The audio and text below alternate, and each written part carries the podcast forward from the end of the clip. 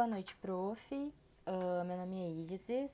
Eu e meu grupo escolhemos o transtorno do espectro autista para essa atividade de AP2 e eu vou começar é, descrevendo o quadro clínico.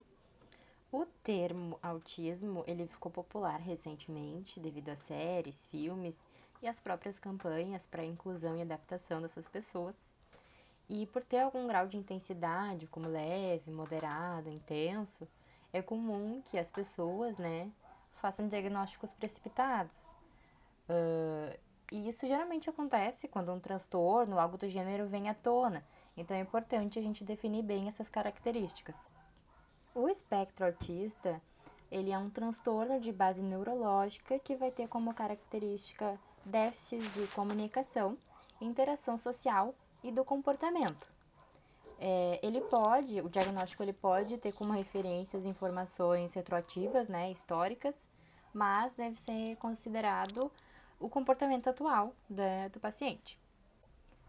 Os tipos de dificuldade enfrentados por crianças nessas três áreas citadas antes é, podem variar muito e por isso a gente usa o termo espectro, né, por ser uma gama de, de características e sintomas.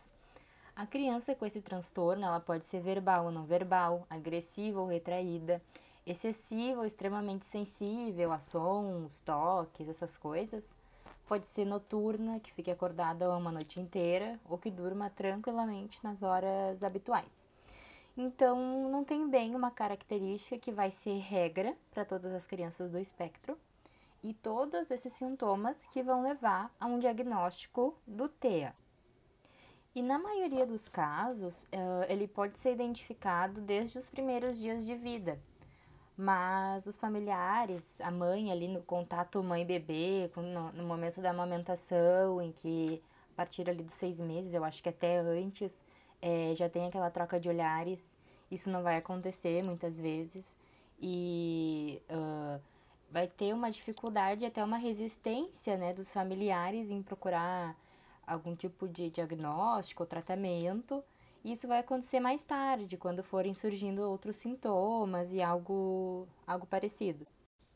A gente traz também alguns dados sobre prevalência, que segundo a Organização Pan-Americana de Saúde, é, pesquisa feita em 2017, estima-se que em todo o mundo uma, uma em cada 160 crianças tem o transtorno do espectro autista. Essa estimativa representa um valor médio e a prevalência relatada varia substancialmente entre estudos. Algumas pesquisas bem controladas têm, no entanto, relatado números que são significativamente mais elevados. A prevalência do TEA em muitos países de baixa média renda é até agora desconhecida. Com base em estudos epidemiológicos realizados nos últimos 50 anos, a prevalência do TEA parece estar aumentando globalmente. E alguma dessas explicações, uh, algumas explicações para esse aumento, né, uh, vão ser possivelmente uh, o surgimento de, desses novos casos por conta da conscientização sobre o tema, né, sobre a expansão dos critérios de diagnóstico, sobre as pessoas terem consciência, então, do que se trata, né, e, enfim, a conscientização é que acaba fazendo com que as pessoas identifiquem mais casos, que não é que não houvessem antes, mas que agora eles são de fato identificados e então entram para a estatística. Sobre o tratamento. O autismo, ele deve ser acompanhado por uma equipe multidisciplinar devido a suas características e sintomas, vai depender de criança para criança, e o tratamento ele deve ser singular, né? Então, às vezes uma criança com o aspecto vai ser verbal ou não, vai ter algum tipo de comunicação, né? Às vezes, uh, então, ter um acompanhamento com fono, com psicanalista, fazer tipos de terapia vão ajudar ele, a criança, o paciente, a se adaptar, né? E vencer essas barreiras e essas dificuldades que os sintomas propõem para ele. Hoje em dia, então, existem várias técnicas e abordagens que são cientificamente comprovadas para estimular essas pessoas do espectro mas as mais proeminentes uh, vão ser, uh, por enquanto, né, a psicanalítica e, os e o tratamento ABA, né, como tempera, uh, terapia comportamental, que vão trabalhar esses dois pontos que são muito importantes, que a gente já viu e que eu tenho ressaltado na apresentação, né, que é a linguagem e a interação social. A ABA, ela é um programa comportamental abrangente que vai ter como objetivo aumentar as habilidades e os comportamentos positivos e reduzir, então, os comportamentos problemáticos das crianças do espectro. Essa técnica vai usar o sistema de reforço positivo para incentivar novas habilidades e os comportamentos problemáticos vão ser abordados pela ausência do reforço, né? Então, essa prática, ela é aplicada e tem como referência o behaviorismo, que a gente já viu em aula, né? Que explica o comportamento humano e o aprendizado humano por meio dessa técnica de recompensas, ou falta delas, no caso.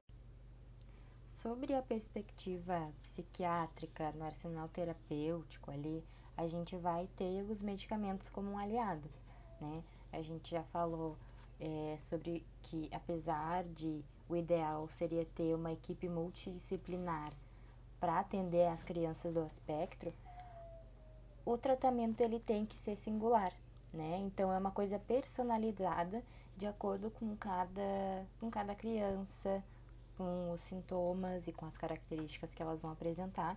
E às vezes os medicamentos, por mais que é, gerem uma resistência, algum medo, né, algum pré-conceito da família, eles podem ser aliados no tratamento, né, para aliviar sintomas, para ajudar contra essas barreiras, as dificuldades que eles vão ter ao longo da vida, né, e que podem ser pontual uh, descontínua, que às vezes vai ser contínua, né? Então, uh, enfim, vai ser uma coisa que pode ser um aliado, né? Que deve ser um aliado junto é, nessas medidas de tratamento.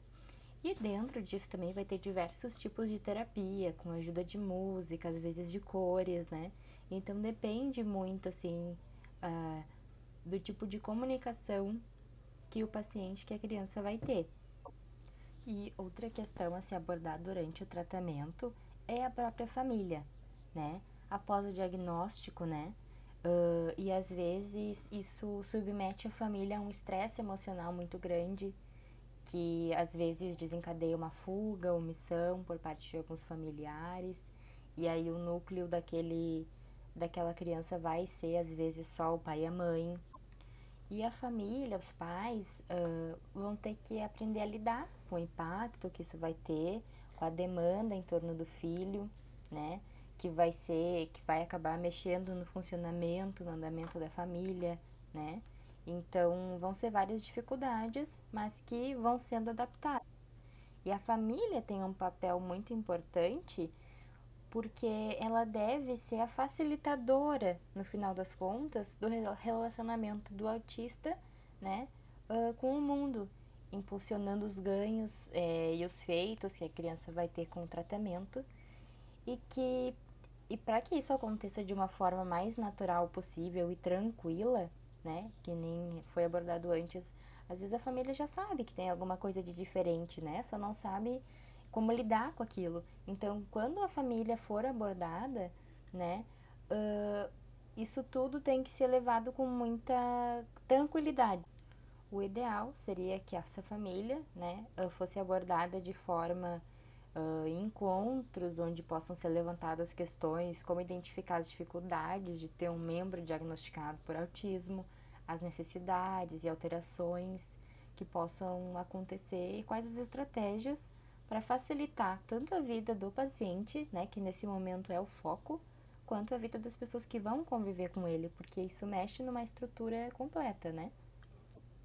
Para encerrar, então, é, vou falar um pouquinho sobre.